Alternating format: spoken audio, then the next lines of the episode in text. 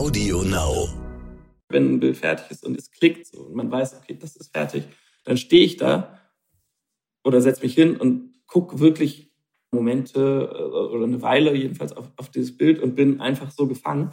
Und das finde ich so interessant, dass dieses Gefühl übertragbar ist. Also das hätte ich am Anfang nicht gedacht, äh, dass das auch bei anderen Leuten passiert. Bei manchen passiert es vielleicht nicht, aber es, es passiert jedenfalls bei anderen Leuten auch.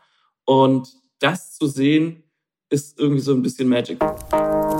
Herzlich willkommen bei How to Hack, dem Podcast von Business Punk.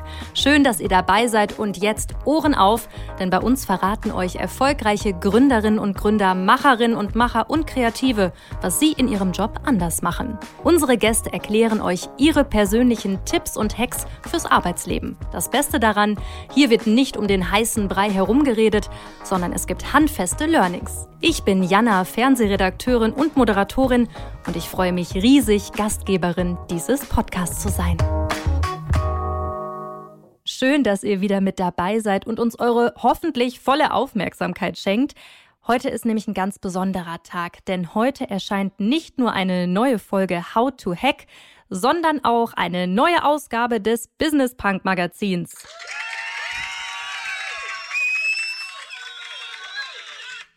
Okay, sorry Leute, das konnte ich mir nicht verkneifen, das musste raus. Und da sind wir auch schon beim Thema. In der neuen Ausgabe geht es um Kunst. Und viel besser was darüber sagen kann natürlich meine wundervolle Kollegin Nicole, die Redakteurin bei Business Punk ist und auch den ein oder anderen Artikel im Heft geschrieben hat. Hallo Nicole. Hallo Jana. Yes, Kunst ist plötzlich ein sehr wichtiges Thema in der Wirtschaft, seit die Digitalisierung eine neue Dynamik in diesen Markt bringt. Es ist sehr schnelllebig momentan. Und darum geht es auch in unserer neuen Ausgabe. Wir schauen, wie und wo findet Kunst heutzutage statt, welche Plattformen gibt es, wie reagieren Galerien, wer sind die neuen Player im Markt, wie verändert sich Kunst als Investment und was zur Hölle hat es mit diesen NFTs auf sich? Und weil Kunst abseits von Banksy so viel Bass erzeugt, sprechen wir jetzt auch im Podcast mit dir darüber. Genau das. Ich finde das Thema unglaublich spannend. NFTs. Das ganze Thema verfolge ich auch wirklich schon sehr gespannt seit Monaten und jetzt weiß ich auch endlich, was es damit auf sich hat. Denn ich spreche mit spannenden Künstlerinnen und Künstlern und auch NFT-Experten, denn diese Technologie hat die Szene ganz schön durcheinandergewirbelt. Den Anfang macht Paul Schrader. Eigentlich ist Paul Rechtsanwalt. Malen ist aber schon seit seiner Kindheit seine Leidenschaft und 2018 kündigt er dann seinen Job in der Kanzlei und konzentriert sich nur noch auf die Kunst mit Erfolg kann man auf jeden Fall sagen, er gehört zu den Shooting Stars der deutschen Kunstszene. Seine Bilder machen extrem gute Laune und kosten mittlerweile bis zu 60.000 Euro. Also eine ganz schön Stange Geld. Und Promis lieben seine Werke. Und ich bin ehrlich, ich finde die auch richtig schön. Ich auch. Und das Coole ist ja auch, dass man seine Werke auf Instagram sehen kann. Ihr werdet nämlich auch gleich darüber sprechen, wie Instagram und Co. die Kunstwelt verändert was Paul angehenden Künstlerinnen und Künstlern rät, aber vor allem auch, wie er es überhaupt zum Künstler geschafft hat. There you go. Danke. Paul, noch erreiche ich dich in Deutschland, aber schon bald bist du in New York, um dort deine Werke auszustellen. Wie krass ist das für dich? Das ist schon nochmal was anderes als irgendwie in Hamburg oder, oder Berlin auszustellen oder in München. Das ist ja irgendwie so ein kleiner Traum aber noch gar nicht greifbar. Schließt sich da auch so ein bisschen der Kreis? Ich habe gelesen, dass du als Teenager auch viel Zeit in Galerien in New York verbracht hast. Ja, sicherlich. Wobei das ist auch, also der Kreis wäre irgendwie so groß. Ähm, das ist jetzt einfach, ich weiß es nicht, wirklich ein Traum, der so ja, wahr geworden ist. Wobei, also es geht am 2. April los und das ist ja gar nicht mehr so ewig lange hin. Ne? Also aber bis dahin fühlt sich das noch total unrealistisch an. Also ich habe das noch nicht begriffen. Hättest du damit gerechnet, als du angefangen hast zu malen? Nein, es gab auch nie so einen richtigen Plan oder eine Strategie oder ein, ja, das könnte man schon fast so als Fünfjahresplan sehen. Ne? Ähm, also sowas gab es nie, sondern das war immer, ich habe einfach unfassbar gerne gemalt und dann haben sich die Dinge meistens so ergeben. Und es kam irgendwie sehr oft auf mich zu. Ähm, und diesmal war das genauso. Es war eigentlich Wir waren in Miami auf der Art Basel, also zum Besuchen da im äh, Dezember.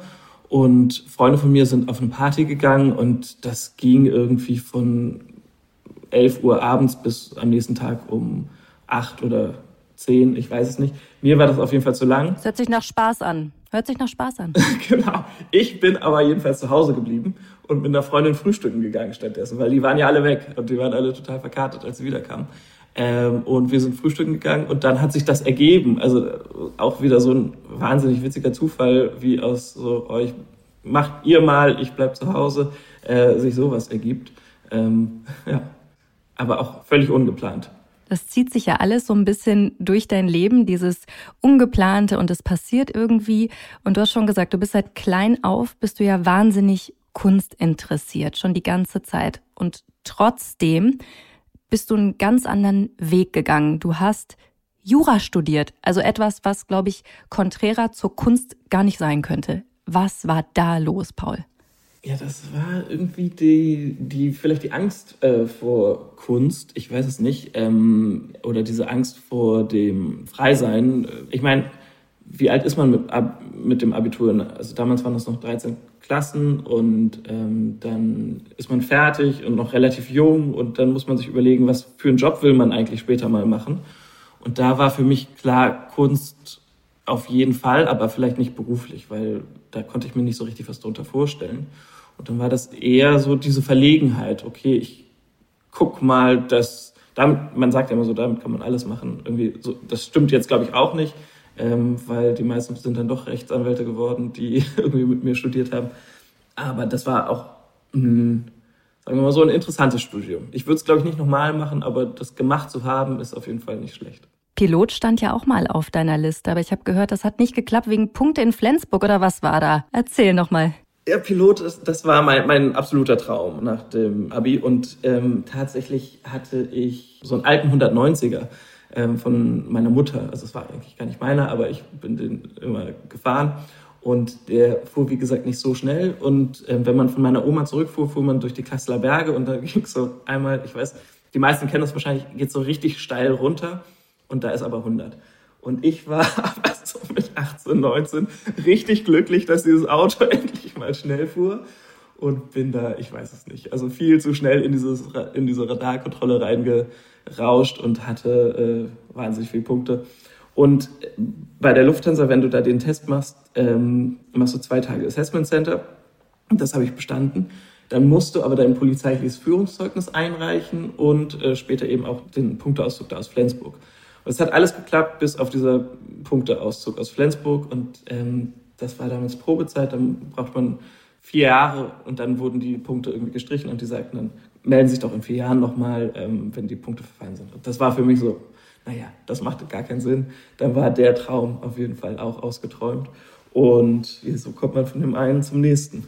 Also schon wieder irgendwie so reingeschlittert und mit der Polizei hattest du öfter Ärger? Fragezeichen, weil du warst ja auch als Sprayer unterwegs. Das polizeiliche Führungszeugnis war frei. Das war okay, frei. okay. Das waren nur die, die Verkehrsgeschichten, die waren vielleicht nicht so. Okay, das ist, das ist ganz wichtig, das müssen wir nochmal betonen. Aber ich frage mich, du warst ja auch als Sprayer unterwegs als du noch jünger warst. Hast du da mal Probleme mit der Polizei gehabt? Nein, da hatten wir immer wahnsinnig Angst. Also vor allem vor den Taxifahrern und Busfahrern, die dann so in der Nacht äh, rumfahren. Und ähm, das hat aber alles wunderbar geklappt. Also wir hatten dann am Ende auch richtig so Auftragsarbeiten und haben damit, also Geld ist jetzt übertrieben, aber so nettes Taschengeld dazu irgendwie verdient. Und aber das war in den, in den 90ern hat das angefangen. Also es ist echt lange her. Das ist wirklich schon lange her, aber da hast du dann schon so ein bisschen deinen Grundstein gelegt. Was ich mich frage ist, du hast Jura studiert, du bist auch richtiger Rechtsanwalt, ne, mit allem ja. drum und dran. Du hast sogar promoviert. Wann war dann bei dir der Punkt, wo du gesagt hast, okay, du hast ja nebenbei auch schon gemalt, ich mache das jetzt hauptberuflich? Das kam relativ spät. Also du hast es eigentlich ganz schön im Gespräch, hat man es ja gesehen, dass es immer schon da war und ganz früh angefangen hat und ähm, sich immer so weiter durchgezogen hat. Das Jurastudium kam dann irgendwie so dazwischen. Ähm, aber für mich war das auch nach wie vor, als die ersten Bilder verkauft waren. Also, oder sagen wir mal so, ich habe während des Jurastudiums keine Zeit mehr gehabt. Also weil man unfassbar viel lernt und das über viele Jahre mit der Doktorarbeit, mit dem ersten Examen, dann das zweite Examen oder erstes Examen, Doktorarbeit, zweites Examen. Ähm, da hat man keine Zeit zum Malen. Was gut war, ich habe in Freiburg studiert und da ist Basel nicht so weit entfernt. Also das ist schon ein Ort, wo man viel Kunst anschauen kann und das habe ich immer unfassbar gerne gemacht. So Passivkunst äh, sozusagen konsumiert. Aber was dann passiert ist, als ich Rechtsanwalt war und wieder Zeit hatte, oder sagen wir mal so, als Rechtsanwalt hat man jetzt auch nicht so wahnsinnig viel Zeit, aber irgendwie gefühlt mehr als als Student, ähm, weil man am Wochenende frei hat. Und äh, dann habe ich wieder gemalt und dann gab es die ersten Verkäufe, das war aber auch überhaupt nicht beabsichtigt oder so.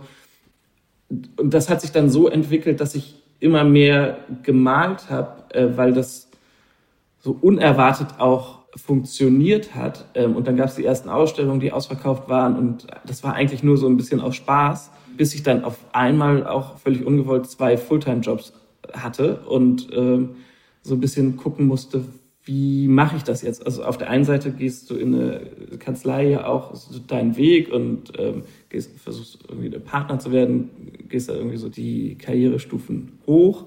Ähm, und auf der anderen Seite entwickelt sich sowas on the side, womit du gar nicht gerechnet hattest. Und da musste ich erstmal überlegen, und das hat sicherlich ein Jahr diese Entscheidung gebraucht, lässt du jetzt diese Karriere liegen und gehst in den, ja, ich weiß nicht, Kunstmarkt hört sich immer nicht so komisch an, aber verfolgst du das dann mehr und, und steckst du da deine Zeit rein? Weil die Zeit immer knapper wurde. Also ich habe in der Mittagspause teilweise Leute getroffen, abends gemalt, morgens gemalt, weil Ausstellungen fertig werden mussten. Und das war einfach ein, unfassbarer Stress. Und dann habe ich, ein Jahr hat sicherlich die Entscheidung gebraucht, äh, gesagt, okay, kannst auch immer wieder zurückgehen als Rechtsanwalt. Du verlierst zwar deine Karriere, das, was du bis jetzt da in der Kanzlei geleistet hast, aber auf der anderen Seite kriegt man vielleicht als Künstler so eine Chance auch nur einmal im Leben, wenn überhaupt. Und jedenfalls habe ich mich dann irgendwann entschieden und ähm, das nie bereut. Also es war, hätte ich auch damals nicht gedacht, dass das sich so entwickeln würde. Aber ja, das war vielleicht auch naiv und ein bisschen blauäugig. Manchmal muss man halt mutig sein, ich weiß es nicht. Einfach machen. Du hast es gerade schon gesagt, du hast es nicht bereut. Vermutlich wirst du jetzt auch deutlich mehr Geld verdienen. Als Anwalt verdient man ja auch schon gutes Geld, aber jetzt wahrscheinlich noch mehr, oder?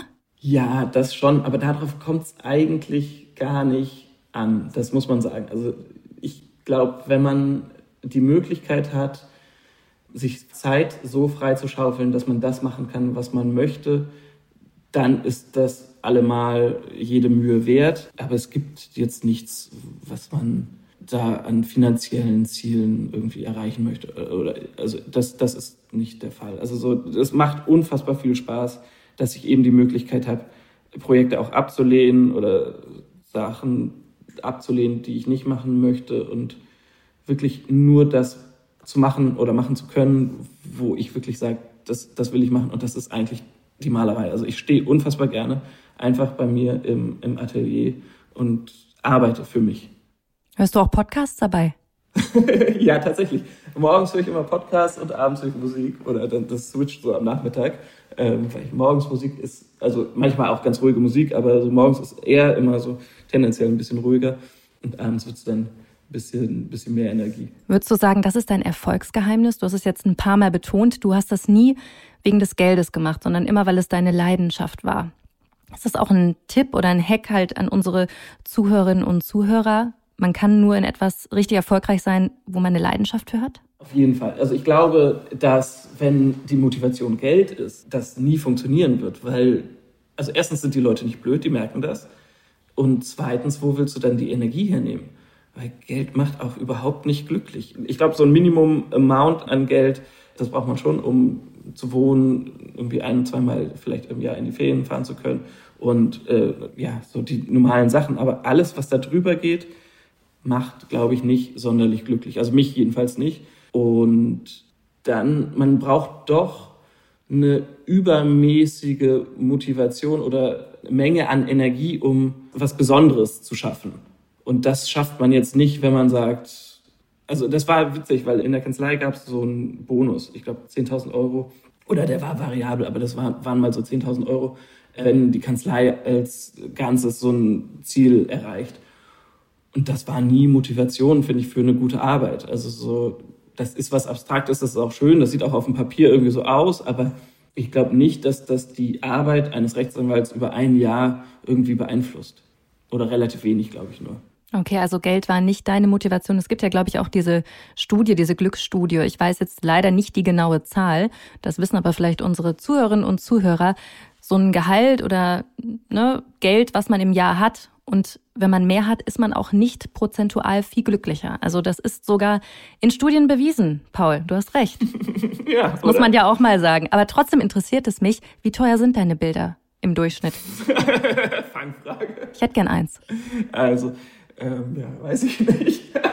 wie teuer ist denn so ein ganz, ganz großes von dir? Du hast ja verschiedene Größen. Also so ein ganz, ganz großes kostet im Moment, also es sind so drei Meter mal zwei Meter, äh, liegt bei 60.000 Euro. Das äh, muss ich mir dann tatsächlich nochmal überlegen. Aber, und die Kleinen? Die Kleinen fangen bei 25.000 an. Gott, ich wollte gar nicht über Geld reden. Nein, aber ich habe dich natürlich etwas dahin geleitet. Aber wir wollen natürlich auch alle wissen, deine Bilder sind wunderschön. Wie teuer sind sie? Das kann man natürlich auch im Internet nachlesen. Also du hast jetzt keine Geheimnisse verraten. Genau, das ist kein Geheimnis, aber so, ja. Genau. Was ich ganz interessant finde bei dir, du hast ja nie diesen klassischen Weg durchlaufen, also Kunstakademie, was ja viele Künstler machen. Das ist nicht normal in der Szene. Also die Kunstszene ist ja besonders. Ist das ein Fehler im System, dass man eigentlich diesen klassischen Weg oftmals als Künstler durchlaufen muss, um erfolgreich zu sein? Hm, ich, also ich glaube es nicht, weil ich glaube, es gibt da gar kein System oder so kein größeres System hinter. Und alleine zu schauen, was Kunst ist, ist ja schon wahnsinnig schwierig. Also da habe ich auch keine Definition und das weiß ich auch gar nicht. Insofern glaube ich, ist das nicht so einfach fassbar, was das eigentlich ist. Also ist ja die Frage, wenn man von der Kunstakademie kommt und einen Stempel auf dem Zeugnis hat, ist man dann gestempelter Künstler oder ist das doch freier, äh, was, was die Kunstfreiheit ja eigentlich äh, auch ausmacht. Also da glaube ich sicherlich das Letztere. Aber was da eigentlich erforderlich für ist, um, naja, am Ende ist es vielleicht ganz einfach. Am Ende sind es die Sammler, die entscheiden, was sie kaufen. Und äh, das ist dann der Markt.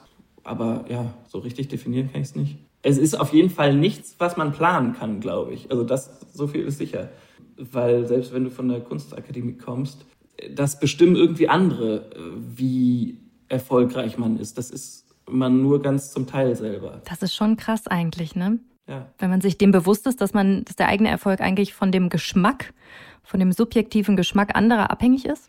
Das ist richtig, wobei ich glaube, das hat auch noch eine andere Komponente. Ich glaube, wenn man es selber gut findet, was man tut, und damit geradem Rücken und selbstbewusst hintersteht, dann verkraftet man das auch, dass jemand sagt, das finde ich nicht so gut, weil das ist ja okay, also dass es da andere Meinungen, andere Geschmäcker gibt. Ich glaube, man wird dann aus dem Konzept gebracht, wenn man selber unsicher ist und dann wird man da, da umgeworfen. Aber solange man wirklich mit sich im Reinen ist und sagt, das, was ich da getan habe, geschaffen habe, ist genau das, was ich wollte und ich bin damit mehr als zufrieden, dann kann einem eigentlich auch nichts passieren.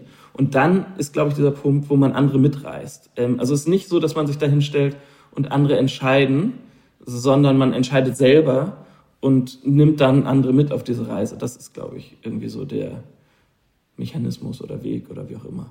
Kann man das auch auf andere Bereiche übertragen? Jetzt nicht nur auf Kunst, sondern auch im Businessbereich, wenn man selber dahinter steht und daran glaubt, dann kann man andere Leute mitreißen als Führungskraft? Ja, ich glaube schon. Also ich, ich, ich glaube, wenn man selber überzeugt ist, dann äh, strahlt man das aus und das nehmen andere wahr. Mir fällt jetzt kein richtig gutes Beispiel ein, nur blöde. Auch das ist subjektiv, Paul. ja, ja, das stimmt. Die sind wirklich alle blöd, die mir jetzt gerade durch den Kopf gehen. Ich sag's lieber nicht. Okay, das machen wir, machen wir dann, wenn der Podcast aus ist. Aber ich habe noch eine ganz interessante Aussage von dir in einem Interview gelesen. Da hast du gesagt, ich war damals sehr blauäugig und unfassbar naiv. Hätte ich gewusst, wie die Kunstwelt funktioniert, hätte ich mich nie getraut, den Weg zu gehen. Das ist ja schon ein Statement. Ja, ich glaube irgendwie diese Kunstwelt an sich so als einen Block gibt's gar nicht. Da macht man sich auch immer irgendwie so äh, ja, mehr Angst, äh, als, als man haben muss. Und ich glaube, die braucht man überhaupt nicht zu haben, ähm, weil es sind alles einzelne Menschen mit einzelnen Köpfen, mit einzelnen Ideen und einzelnen Vorstellungen, einzelnen Meinungen. Insofern kann ich eigentlich jedem sagen, da braucht man keine Angst vor haben. Okay, das ist, das ist schon mal gut. Das ist äh, eine Message an alle, die zuhören. Aber die Kunstbranche, ich bin natürlich ein Kunstleihe, ich bin da komplett Außenstehender. Aber man sagt ja, dass sie sehr intransparent ist. Dass man da nicht so richtig hinterschauen kann. Ist dem so? Das ist, glaube ich, aber mit allen äh, Branchen so. Äh, das liegt einfach daran, weil es so viele Akteure gibt. Also es gibt so viele kleine Galerien, es gibt ein paar Riesengalerien. Ähm, es gibt so viele mittlere Galerien, die sind ja alle nicht vernetzt. Das ist ja nicht eins, sondern es ist natürlich auch ein lokaler Markt, insofern als Bilder zu transportieren, also gerade drei Meter mal zwei Meter Bilder, die äh, transportierst du jetzt nicht mal eben so nach Hongkong. Ähm, insofern ist, ist, ist man da auch irgendwie so ein bisschen limitiert und eine Ausstellung in New York ist einfach ein wahnsinniger auch logistischer Aufwand. Und ich glaube nicht, dass das eine Intransparenz ist, weil das die Leute nicht transparent machen wollen, sondern weil so viele kleine Teile da unterwegs sind, die man gar nicht alle erfassen kann. Okay, das nehme ich an. Was ich mich noch gefragt habe, ist, wie viel Prozent harte Arbeit steckt auch in deinem Erfolg? Also du hast eben Hongkong erwähnt, du bist mit deinen Werken auch nach Hongkong äh, geflogen, um die dort jedem Galeristen irgendwie zu zeigen. Also hast da wirklich proaktiv dich präsentiert. Wie viel harte Arbeit steckt in deinem Erfolg? Ganz viel. Also da, das sieht man alles so auf den ersten Blick nicht, aber das ist unfassbar viel Arbeit, die hinter den Kulissen stattfindet. Also das, was du mit Hongkong gesagt hast, war ganz witzig. Das war, glaube ich, 2014, 2015 irgendwie. Ähm, hat ein Freund von mir drei Monate in Hongkong gelebt und ich habe den da zwei Wochen besucht. Und dann war zufällig Art Basel Hongkong und dann bin ich da wirklich absolut naiv äh, mit meiner kleinen Mappe auf die Messe gegangen. Und ähm, Galeristen auf einer Messe haben natürlich auch wahnsinnig viel Geld ausgegeben, um da zu sein. Die wollen Kunst verkaufen, die wollen sich um Himmels Willen nicht mit irgendwelchen Idioten unterhalten, ähm, die sagen, ich male auch. Also das ist wirklich das, das Gegenteil von dem, die wollen mit den reichen Sammlern sprechen oder mit äh, irgendwelchen Leuten, die Interesse an, an Kunst haben ähm, und, und was kaufen wollen. Also das ist eine Verkaufsveranstaltung. Das habe ich natürlich so überhaupt nicht wahrgenommen. Ich dachte, vielleicht freuen die sich. das war unfassbar naiv. Naja, die, manche äh, also scheuchen einen dann richtig weg, andere sind noch so ganz nett im Ton, aber also das bringt, glaube ich, bringt, glaube ich, nichts. Was würdest du sagen, wie hat sich die Branche denn in dieser Hinsicht geändert? Du bist ja unglaublich aktiv auch bei Instagram. Du bezeichnest das auch so ein bisschen als deine persönliche Galerie. Kann ich auch jedem empfehlen, bei dir mal vorbeizuschauen. Es ist äh, sehr ansprechend gestaltet, wenn ich das als Kunstleihe mal sagen kann. Wie wichtig ist Social Media heutzutage, wenn man Künstler ist? Ach, ich weiß es nicht. Ich glaube, da gibt es zwei Wege. Einmal den, den alten über eine Galerie, die, wo das geteilt ist, äh, wo der Künstler malt und, und im Prinzip der äh, Schaffende ist und ähm, der Galerist der Verkäufer ist und einen betreut und an die Hand nimmt. Und man kann heutzutage aber über diese Erreichbarkeit beides schaffen. Man kann halt seine Verkäufe auch selber machen oder das selbst organisieren jedenfalls selber alles wird man nicht mehr schaffen, wenn man irgendwann, also weil der Tag nur 24 Stunden hat, wenn man irgendwann einen Overload hat. Aber man kann es jedenfalls selber organisieren und ist nicht mehr unbedingt auf diese Gatekeeper angewiesen. Auf der anderen Seite ist, haben natürlich Galerien trotzdem ihre absolute Berechtigung, einmal weil sie Künstler auch aufbauen und unterstützen, äh, logistisches Rückgrat haben, um, um solche Sachen auch abzuwickeln ich habe das sozusagen, diese Organisation selber aufgebaut ähm, im Hintergrund, also Logistik, Management und Ausstellungen zu organisieren, das, das kann ich alles sozusagen selber abbilden mit den Leuten, mit denen ich zusammenarbeite. Aber trotzdem ist, glaube ich, eine Galerie immer noch, also wenn man jetzt sagt, man will in New York oder LA oder Hongkong ausstellen, dann geht das ohne Galerie nicht mehr. Also man kann, glaube ich, einen bestimmten Markt bespielen, aber größer wird es dann auch nicht, weil dann brauchst du die Hilfe doch, um, um irgendwo hinzukommen. Also New York, äh, das hätte nur mit Social Media jetzt nicht funktioniert. Das will ich gar nicht sagen. Doch, natürlich. Das ist, es gibt ja auch gute Beispiele, die das auch ohne Galerien machen. Aber es ist, glaube ich, äh, einfach nochmal ein, ein Mehraufwand. Das muss man schon wissen. Das ist nicht nur das Handwerkliche, sondern eben auch alles andere, was nicht als normale Job Description eines Künstlers eigentlich gilt. Das gibt man dann auch gerne mal ab. Würdest du dich eigentlich selber mittlerweile auch als Influencer bezeichnen? Du hast ja knapp 40.000 Follower auch bei Instagram. Ähm, ich glaube 30 sind es. Aber nee, Influencer bin ich nicht. Ich habe ja kein Produkt, was ich für andere verkaufe. Also ich halte ja nicht die Handtasche in die Kamera und, und, und verkaufe die sozusagen, sondern ich mache meine Kunst eigentlich nur sichtbar das Schaufenster sozusagen. Viele Stars sind auch Fans deiner Kunst, das sieht man. Wie sind die auf dich aufmerksam geworden? Was würdest du sagen? Ich glaube, so ganz organisch. Das hat ja ganz klein angefangen und wird dann wie so ein, äh, ja, über die Zeit ein bisschen mehr. Und da, da muss man ja tatsächlich auch sagen, dass 30.000 äh, Leute gar nicht so unfassbar viel sind in der heutigen Zeit. Das ist ja eher eine kleine Gemeinschaft. Aber ich habe das immer irgendwie organisch betrieben und das, also ich brauche auch jetzt gar nicht mehr oder also das ist alles so gut, wie es ist und ähm, in, in einem ganz schönen Gleichgewicht. Ich habe nochmal nachgeguckt, du hast recht, 30.000 war es. Okay, ich gebe es zu, du hattest recht. Du hast ja auch das Besondere an deiner Kunst ist, du versuchst ja auch so ein bisschen Erlebnisse rund um deine Kunst mitzuverkaufen. Du arbeitest auch mit Unternehmen zusammen. Erklär mal, was dahinter steckt. Also was ich gerne wollte, war Kunst ein bisschen erlebbarer zu machen als in äh, manchen Ausstellungen oder, oder Galerien. Ich finde, es gibt Galerien, da kommst du rein und kriegst noch nicht mal ein Hallo entgegen. Und das ist immer so unangenehm, weil ich finde es eigentlich so unnötig. Und was ich machen wollte, war nicht eine Ausstellung über einen Monat, sondern eine Ausstellung über einen kurzen Zeitraum, aber sehr intensiv. Dann wollte ich keine Leute ausschließen, sondern für alle wirklich zugänglich sein in dieser kurzen Zeit. Das heißt, es, es gibt abends eine Bar, es, jeder kriegt einen Drink und es gibt später Musik. Also tagsüber kann man sich in Ruhe Bilder angucken und abends wird es eine Party.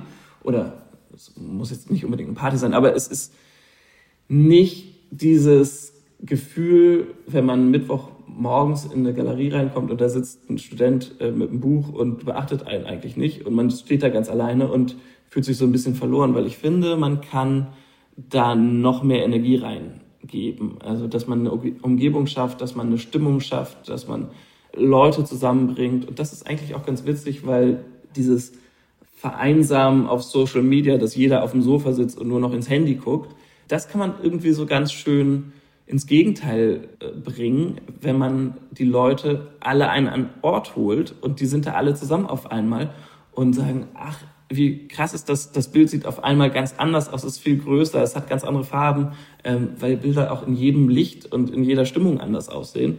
Und das ist einfach was, was unfassbar viel Spaß macht. Und das machen wir jetzt so drei, vier Mal im Jahr, dass es eine, eine kurze Ausstellung gibt. Und das hat sich ganz gut etabliert. Was natürlich wieder etwas untertrieben ist von dir. Man kann sagen, du, du holst deine Online-Community ins Offline-Leben. Da wird auch gerne mal bis 4 Uhr morgens getrunken. Wie wichtig sind denn solche Erlebnisse für die Kunstwelt? Also könnte man sagen, dass du dann einfach Kunst auch wieder cool machst? Ja, ich weiß es nicht, aber ich liebe diesen Moment an der Malerei, wenn Leute wirklich, und das hat gar nichts mit Instagram zu tun, das ist eigentlich das Gegenteil davon, wenn Leute wirklich vor einem Bild stehen und begeistert sind und für einen Moment so gepackt sind, dass sie da stehen und starren und das sieht man halt auf diesen Ausstellungen. Und das ist eigentlich dieser Moment, wofür man das macht. Also das fängt bei mir an im Studio, wenn ein Bild fertig ist und ich, es, es klickt so und man weiß, okay, das ist fertig. Dann stehe ich da oder setze mich hin und gucke wirklich Momente äh, oder eine Weile jedenfalls auf, auf dieses Bild und bin einfach so gefangen. Und das finde ich so interessant, dass dieses Gefühl übertragbar ist. Also das hätte ich am Anfang nicht gedacht, äh, dass das auch bei anderen Leuten passiert. bei manchen passiert es vielleicht nicht, aber es, es passiert jedenfalls bei anderen Leuten auch. Und das zu sehen, ist irgendwie so ein bisschen Magic, weil sonst gucken die Leute ja wirklich immer in ihr Telefon. Also ich kenne es, wenn man an der roten Ampel steht und schon sein Handy zückt und guckt, was, also ist natürlich nichts passiert, aber was vielleicht passiert sein könnte. Und das löst man damit auf, dass Leute wirklich in der analogen Welt so gepackt sind wie auf so einem Handy. Also das ist irgendwie witzig. Ähm, und dann sieht da auch jeder irgendwas anderes drin. Also die Leute, man stellt eigentlich einen Spiegel hin und die Leute bringen ihnen ihre Erfahrungen mit und man macht nur 50 Prozent und die restlichen 50 Prozent macht der Betrachter dann selbst. Und ähm, das ist ganz cool, mit Leuten dann zu sprechen, was sie da sehen. Also meine, meine Bilder sind ja nicht figurativ, sondern äh, ganz abstrakt. Ähm, aber was für Gefühle die dann dabei haben oder was denen in den Kopf kommt, was die dabei erleben eigentlich. Und dafür ist das natürlich auch wichtig, so einen Austausch zu haben bei einer Ausstellung. Was fühlst und denkst du denn, wenn du deine Bilder malst? Also es sind keine konzeptionellen Bilder, die eine Geschichte dahinter haben oder eine Nachricht oder eine Botschaft haben, sondern es ist eigentlich, und das vielleicht auch verstärkt durch meinen früheren Beruf, auf dieser sinnlichen Ebene eine Gefühlswelt. Also was ich habe, wenn ich eine Idee habe, ist das meistens eine Farbwelt. Wie greifen Farben ineinander, um ein Gefühl zu kreieren? Und das versuche ich auf die Leinwand zu bringen. Und Hintergrund ist vielleicht so ein bisschen, wenn man unfassbar lange Verträge jeden Tag schreibt und dann nach Hause kommt und sich die Welt einfach nur dreht und man denkt, was ist denn eigentlich wichtig? Also ist das diese vertragliche Geschichte, die man da gestaltet, oder ist das vielleicht am Ende vielleicht doch gar nicht so wichtig und geht es vielleicht nicht um dieses Gefühl, dass sich dann alles dreht am Ende? Und das war immer so der überspannende Bogen, ähm, also dieser, dieser Ausbruch aus der Erwachsenenwelt, wo alles geregelt ist, wo man vernünftig sein muss. Und das ist halt was, wo man überhaupt nicht vernünftig ist, wo man eher wie ein Kind ist und wo man mit Farben spielt im gewissen Sinne, wenn es Handwerk ist. Aber eigentlich wie Klavierspielen. Da, da ist es ja auch, ohne dass man irgendwas sagt, hat man ja, wenn man einen Mollton hat, eine, eine depressivere Stimmung. Und ähm, das, also da kann man ja auch ganz viel machen, ohne, ohne ein Wort zu verlieren. Ausbrechen aus der Erwachsenenwelt und vielleicht auch ein bisschen aus dieser tristen, in Anführungsstrichen, Jura-Welt. Also alle Juristen, die zuhören, bitte nicht böse nehmen. Nein, ich habe den Beruf auch geliebt. Also das muss ich sagen. Also ich habe unfassbar gerne gepuzzelt und habe relativ viele Rechtsstreite gemacht und ähm, so Strategien entwickelt. Das, das macht schon auch sehr, sehr viel Spaß, ist aber was ganz anderes. Das ist es definitiv. Wir sind ja ein Podcast, deswegen wir können deine Bilder ja nur beschreiben. Und ich hatte ein ganz schönes äh, Zitat gefunden von einer amerikanischen Sammlerin, die mal gesagt hat, sie mag deine Bilder so gerne, weil sie so schön undeutsch sind. Lass uns das mal verwenden, damit du mal ein bisschen beschreibst, was ist denn so undeutsch an deinen Bildern? Was meinte sie damit? Äh, sie hatte jedenfalls noch kein Bild gesehen und dann meinte sie, ah, German Artist, ah, dark and heavy. Und ich glaube, also das ist ja auch ein Kompliment, also weil eine schwere Materie gerade in der Kunst ist ja ein, ein Thema. Also ich, ich denke zum Beispiel an Beuys oder so, wo man konfrontiert wird, richtig, als, als äh, Zuschauer oder als Betrachter. Und dann kann man natürlich sagen, so, so Luftballonbilder daneben ist, ist jetzt äh, so lala, ne? Ähm, aber ich glaube, und das, das sagte mein Chefredakteur, it's too much candy über meine Bilder. Und dann habe ich das nächste Bild too much candy genannt. Weil ich glaube, der hat gar nicht verstanden, wo das herkam. Und wenn man sich mit Sachen nicht beschäftigt, wo ist eigentlich der Ursprung, ähm, kann man natürlich Dinge leicht abtun, als, als zu einfach. Ähm, aber ich glaube, da kommen wir wieder zurück an den Anfang, wenn Leute sagen, ja, ah, da, da fehlt irgendwie die akademische Ausbildung ähm, und er hat keine Kunstakademie besucht und da fehlt der Stempel. Ich glaube, es hat kein Künstler mehr studiert als ich. Äh, oder was ist kein, das will ich jetzt gar nicht sagen, aber jedenfalls für einen Künstler habe ich unfassbar viel studiert. Und was man nun studiert hat, sei mal dahingestellt, aber jedenfalls, dass ich jetzt noch irgendeinen akademischen Grad brauche, denke ich so. Fuck it. Okay. Oh. du hast ja auch die Farbe auf deinen Bildern mit Kreditkarten aufgetragen. am Anfang. Hat das auch irgendwie eine doppeldeutige Bedeutung? Wie gesagt, ich als Kunstleihe frage mal ganz naiv nach. Das ist witzig, weil die Geschichte ist so nicht richtig. Ähm, das war einfach nur ein Spachtel, der eine Oystercard war, so, so, eine, so, eine, so eine, auch im Scheckkartenformat, aber es ist eine Oystercard ist so eine Metrokarte in London. Und witzigerweise hat eine Galeristin ähm, da eine Kreditkarte draus gemacht, weil die, sie die Idee so toll fand, dass es so eine Kritik am, am Kapitalismus dann im Allgemeinen sei.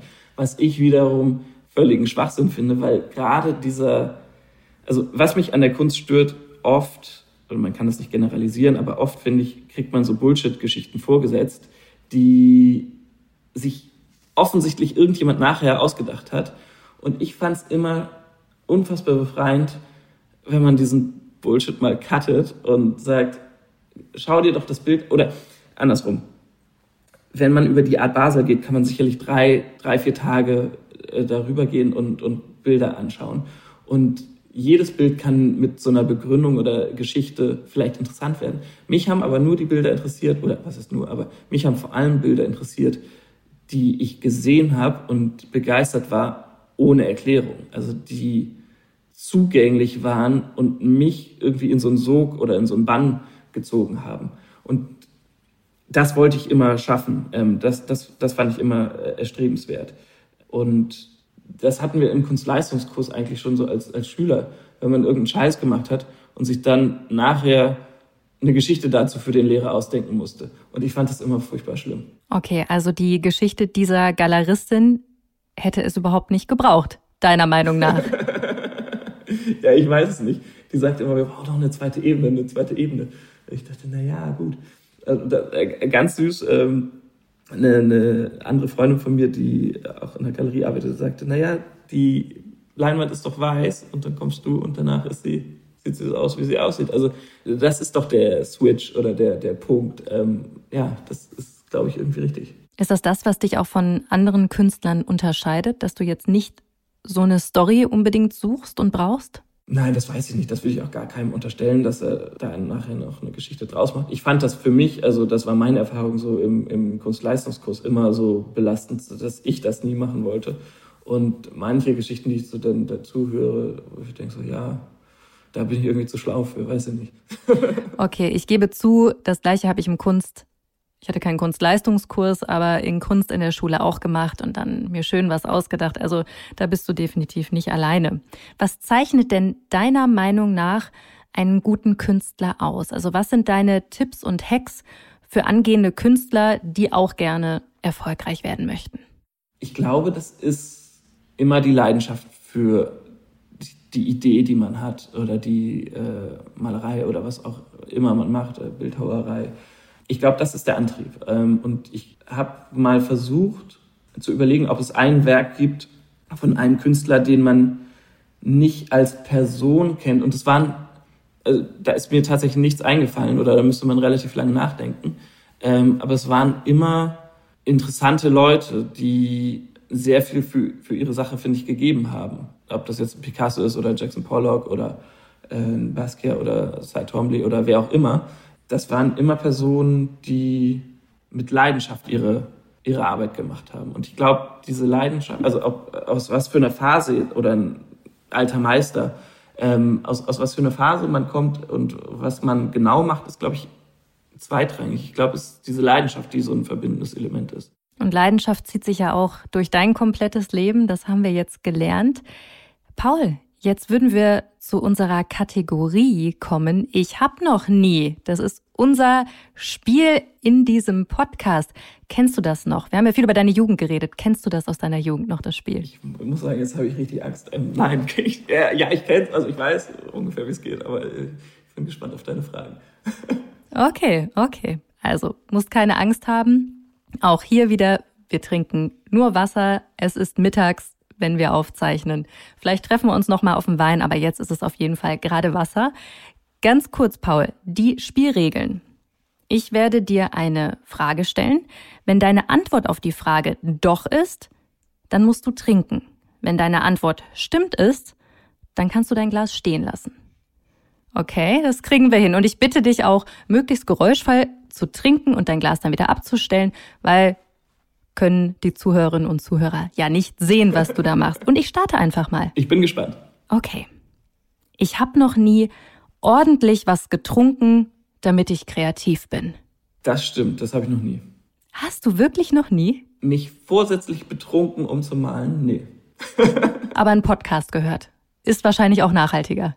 ja. Okay, weiter geht's. Ich habe noch nie bei einem anderen Künstler abgemalt. Doch, das habe ich schon. Von wem? Jetzt musst du trinken. Das weiß ich gar nicht. Es war ein. Er trinkt. Kunstbuch ähm, mit einem unfassbar schönen Bild. Das ist überhaupt nicht so geworden, wie es werden sollte. das ist gar nicht so einfach, muss man sagen. Ähm, ja. Gibt's das noch irgendwo? Kann man das noch irgendwo sehen? Nee. Nee, das ist auch nichts geworden. Schade. Von Picasso gibt's ja auch so die ersten Werke. Vielleicht hätte ich mir das leisten können. Man denkt immer, das wäre so einfach, aber das ist gar nicht so einfach. Ähm, also es ist einfacher, glaube ich, sich selber Ideen zu machen. Okay, gut zu wissen. Paul, ich habe noch nie bereut, nicht mehr als Anwalt zu arbeiten. Das ist so eine. Hast du schon mal bereut? Ja, also es ist schon noch mal ein anderes Denken, ähm, wenn man so einen Fall vor sich hat oder auch. Also was mir wirklich fehlt, sind meine so Kollegen in der in der Kanzlei und. Mh, er muss erstmal einen Schluck trinken. Das, mhm. das war schon ein richtig guter Job, das muss man sagen. Also hast du zwei Karrieren in deinem Leben, die eigentlich beide richtig cool waren. Das können auch wenig Leute von sich behaupten. Ja, das stimmt vielleicht, ja. Ja, das ist ein großes Glück. Weiter geht's. Ich habe noch nie mich so richtig über einen Galeristen oder eine Galeristin geärgert. Nein, das habe ich noch nie. ich würde mal behaupten, das ist eine Lüge, oder? Okay, wir, wir lassen wir es einfach mal so stehen. Es ist ja zum Glück ein Podcast, wir sehen hier die Gesichter nicht. Aber ich sehe dich. Okay, wir lassen das einfach mal so stehen. Letzte Frage. Ich habe noch nie Angst davor gehabt, irgendwann mal eine Malblockade zu haben. Doch, das hat man schon. Ähm, das das äh, hat man schon. Er trinkt wieder. Vor allem, weil Ideen kann man nicht beeinflussen, wie die kommen oder gehen oder ähm, wie man die umsetzen kann. Aber da muss man auch sagen, man ist die Quelle und ähm, da muss man ein bisschen drauf vertrauen. Und das ist eigentlich ein ganz schöner äh, ein Hilfsgedanke. Das ist ja bei vielen kreativen Berufen so, dass man da einfach auf sich vertrauen muss und es natürlich auch Phasen gibt, wo man das dann nicht so hat, oder?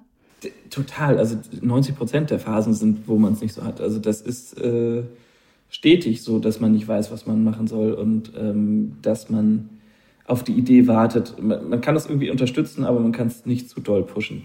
Ähm, und dann einfach tatsächlich darauf vertrauen, dass es wieder kommt. Okay, Paul, ich hoffe, dass du auf gar keinen Fall irgendwann eine Malblockade hast, weil ich möchte unbedingt ein Bild von dir haben. Noch kann ich mir das nicht leisten, aber ich werde darauf sparen. Ich hätte gerne noch stundenlang äh, mit dir weitergequatscht, aber irgendwann ist auch mal der schönste Podcast zu Ende. Das hat mir richtig, richtig viel Spaß gemacht, Paul. Ich wünsche dir ganz, ganz viel Erfolg in New York und hoffentlich bis ganz bald. Dankeschön, bis ganz bald. Ich freue mich. Hatte einfach bei, ich habe noch nie geflunkert, ich glaub's ja nicht.